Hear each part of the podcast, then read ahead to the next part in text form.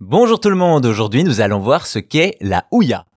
Dans le gaming, on parle souvent de Nintendo, Sony et Xbox, à tel point qu'on oublie que d'autres consoles existent et font beaucoup moins parler d'elles. C'est le cas ici avec la Ouya et si vous ne la connaissez pas, vous allez comprendre pourquoi. Nous sommes en 2012, la Wii U vient de sortir alors que la PS4 et la Xbox One sont imminentes. Vient alors une première mondiale, une campagne de financement participatif pour une console de jeu, la Ouya. L'objectif des créateurs est simple, proposer une console à moins de 100 euros pour jouer à des jeux mobiles Android sur son téléviseur. Si aujourd'hui cela peut prêter à sourire, en 2012 l'idée séduit les plus petites bourses et même les développeurs indépendants.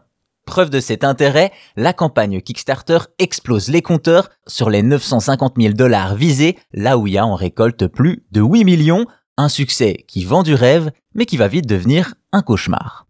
D'abord, en mars 2013, la console entre en production et les premiers exemplaires sont livrés aux donateurs de la campagne avant d'être disponibles pour tous quelques mois plus tard. Mais la production de la Ouya se passe très mal et le prix annoncé de moins de 100 dollars monte à 150, ce qui ne plaît pas du tout.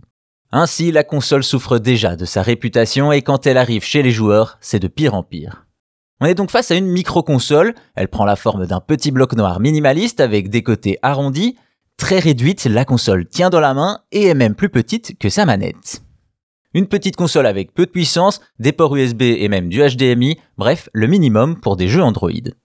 Hélas, si la console paraît plus ou moins solide, la manette, elle, concentre beaucoup de problèmes, la qualité médiocre des matériaux, des boutons qui restent enfoncés très régulièrement, le tout avec une ergonomie très mal pensée, sans compter les latences de la connexion sans fil qui détruisent l'expérience de jeu. Bref, la manette est complètement ratée et les jeux ne sont pas en reste.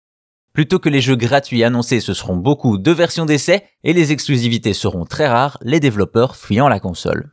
Bref, vous l'aurez compris, assez vite la Ouya va subir un torrent de critiques de la presse et des utilisateurs, certains parlent même d'arnaque.